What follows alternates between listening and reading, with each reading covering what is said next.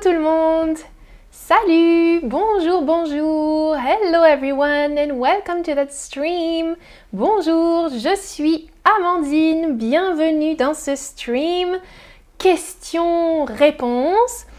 Uh, this is today our sixth episode of uh, question and answer. And um, I have a few questions already in the chat, and uh, I think that will be a short stream today. That's uh, quite good. And um, if you have some other questions that I um, cannot answer today, I don't have time maybe, you can ask them in the chat for next week because there is already another stream planned for next week. So, our first question today is from Chris. Salut, Chris. Uh, you asked, can you please explain the difference between je n'en ai pas and je n'ai pas? Okay, uh, it's a good question because en est un mot très important. It's very important uh, to use en in French. We use it all the time. And uh, let's have a look at some affirmative sentences first, okay? So let's not talk about the negation first. So the difference between je n'en ai pas and je n'ai pas. Look at my example here. Bonjour in the chat, Ahmed, Chris, Brian. Uh, hello everyone. Okay, so my example. Tu as du, fri du fromage dans le frigo. Tu as du fromage dans le frigo. Do you have some cheese in your fridge? Oui, j'en ai. Okay, so here I'm asking, tu as du fromage? Do you have some cheese? I could answer, oui, j'ai du fromage dans mon frigo. Oui, j'ai du fromage. But it's a bit repetitive, right? Um, the question is about cheese, and um, they know that you're going to answer about cheese, right? Tu as du fromage? Uh, there's no need to repeat that fr fromage in the answer. That's why we're using en. En, here in purple, replaces du fromage. Tu as du fromage? Oui, j'en ai. J'ai du fromage, j'en ai. Okay, so we don't want to repeat fromage, we're just replacing it by en. Okay? And it means yes, I have, or I have some. Okay. Second example, because you asked about uh, en in a negative sentence, Chris. So here are some negative sentences. Tu as de la bière dans ton frigo? Tu as de la bière? Do you have some beer in your fridge? Tu as de la bière dans ton frigo? Non, je n'ai pas de bière. Okay, so that would be the whole sentence, correct sentence. Non, je n'ai pas de bière. No, I don't have beer. I don't have any beer, right? But it's a bit long, it's a bit repetitive, and uh, we like to shorten it. Tu as de la bière dans ton frigo? Non, je n'en ai pas. En replaces bière here, right? Um, in English, that would be no, I don't, or no, I don't have any. Do you have some beer? No, I don't. Non, je n'en ai pas. Okay, and if you read my dialogue again, there is a third formula. Non, j'en ai pas. This one is the one I would use actually, because you know that French people often drop the ne of the negation. Je n'en ai pas. J'en ai pas. Right? And non becomes non. Non, non. non, j'en ai pas. Okay? That's what I would say. J'en ai pas. Non, j'en ai pas. Okay? So if you want to sound really French and a bit familiar too, uh, you can say non, j'en ai pas. right? Uh, okay, so I have some questions. Oh no, a last example, a last dialogue for you. Je mange de la viande. I eat meat. Moi, je n'en mange pas. Two people talking. one is eating meat, the other one is not. Moi, je mange de la viande. Hmm. Moi, je n'en mange pas. And you can see here that en in the second um, sentence, en refers to viande, right? But we know that we're talking about meat, so we, there's no need to repeat it. Je mange de la viande, moi, je n'en mange pas. Okay?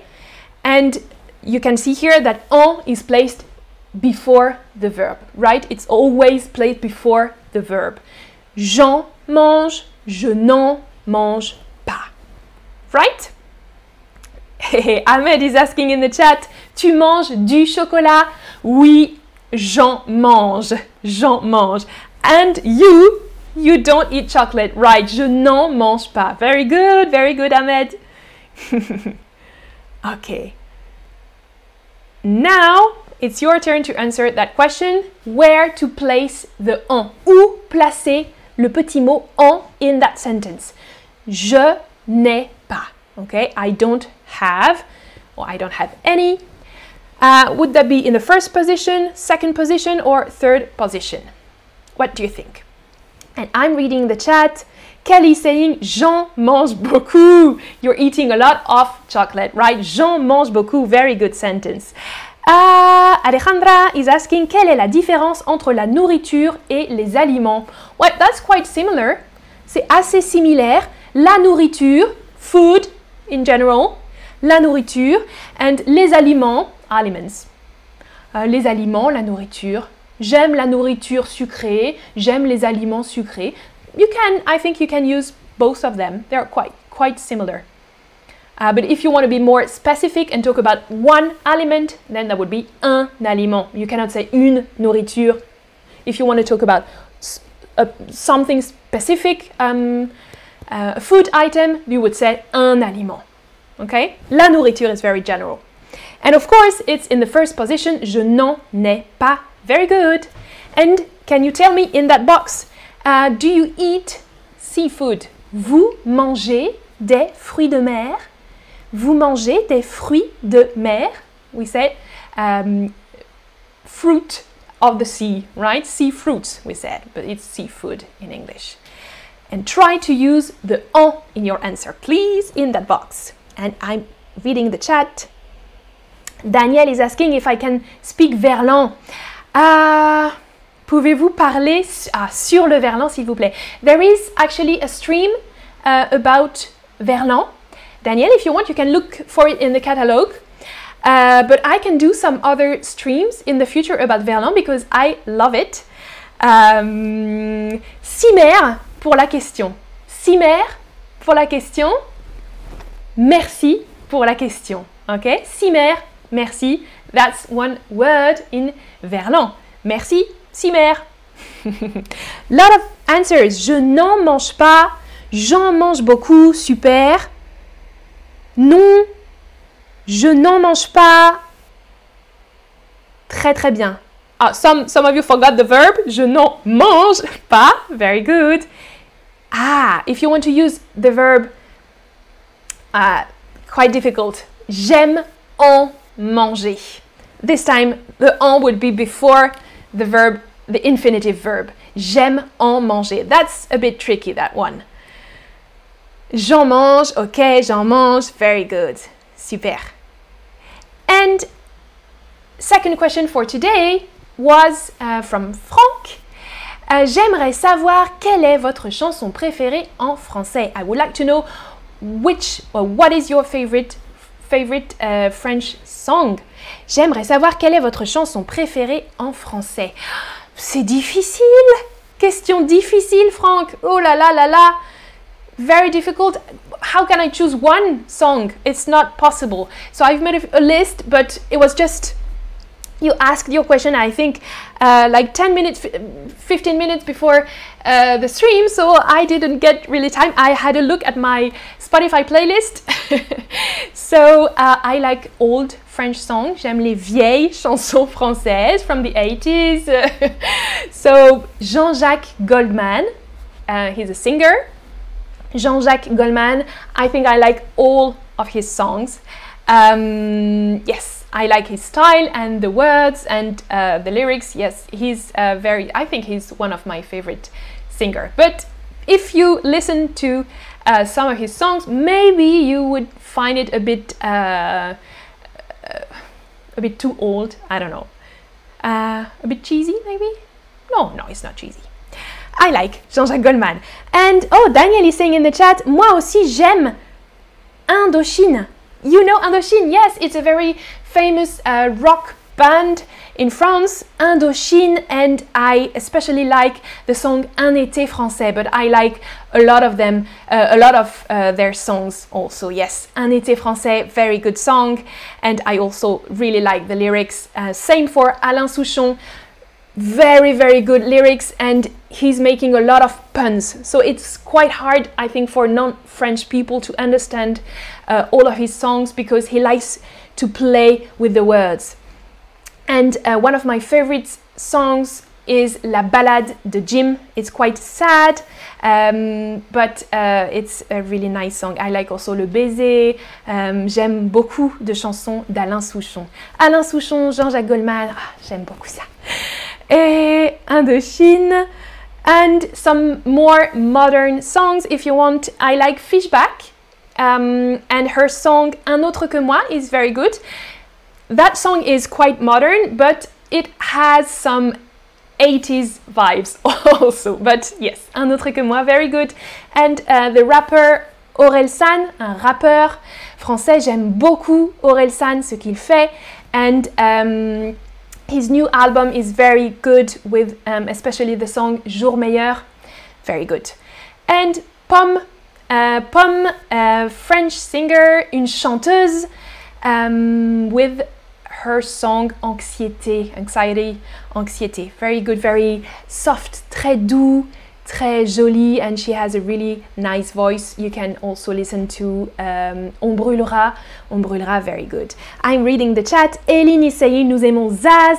Oh Zaz, j'aime aussi en particulier la chanson euh, Ébloui par la nuit.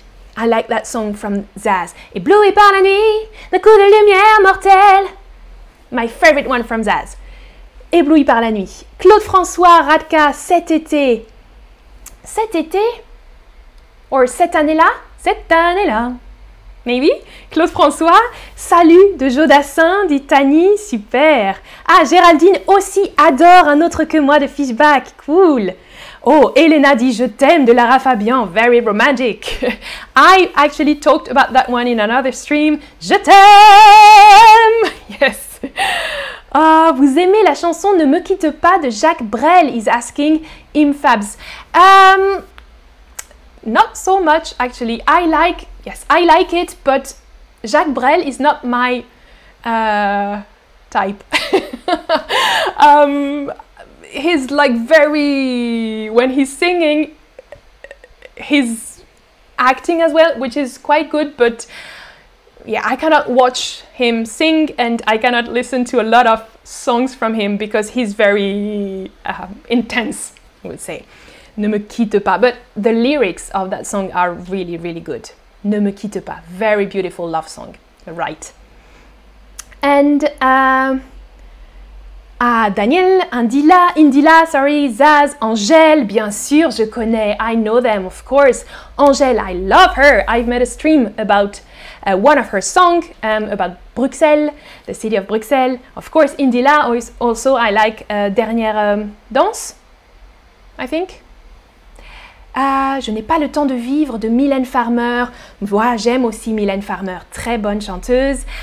MC Solar, oui, MC Solar, c'est le rap. Oui, j'aime beaucoup aussi MC Solar. Ben l'oncle Soul euh, dit Cacao. Euh, ben l'oncle. Euh, je suis qu'un soulman, écoute ça. Je suis pas un superman, loin de là. Yes. Very soul. Ben l'oncle Soul. Les frangines, c'est moderne ça. Ouais, ouais, les frangines, j'aime aussi beaucoup. Il y a des très jolies chansons. Et Kelly nous parle de Louane. Louane, c'est moderne aussi. C'est joli. Ouais, ouais, ouais. Parfait. Et j'ai une question pour vous about streams. I have a question for you. What are your favorite streams? Um, the, the topic which Uh, which topic do you prefer? Streams about grammar, streams about pop culture, uh, like music, uh, cinema, movies, etc., or streams about food? Um, tell me, I want to know, and we want to know, we streamers, uh, what are your favorite streams? And if you have some other topics, you can also write in the chat. Oh, I can see that grammar and pop cultures are uh, the top. super, super, super. And um, yes, hala hala, you asked me twice that question. Um, merci, je vais bien. Pouvez-vous... Alors, ok, une séance sur la communication formelle. Parler de la communication formelle. Ok, uh, I, um, write that down. Um, hala hala. Yes, we can do some more formal uh, communication um, streams if you want. I've made one about asking formal questions. I don't know if you've seen it. You can look for it in the catalog. And uh, but yes, that's a good idea. We'll, we'll do some for you. And um, okay. Ah, Eileen is saying, I love What's the Difference. Okay, super. Yes, that's a series. That's a course actually that you can find in the catalog. What's the Difference? Super. Et écoute Minuit de Clémentine, dit Franck. Ok, je ne connais pas, je vais écouter. I don't know that song, I'm gonna listen to it. Uh, thanks a lot. I think uh, we've reached the end of that question and answer stream. Thanks a lot for your participation and your questions. Ahmed, I see your question. Comment améliorer l'expression écrite? By writing in the chat, maybe. That's uh, a good point. And um, yes, if you have some other questions, I'll have a look at the chat after that stream.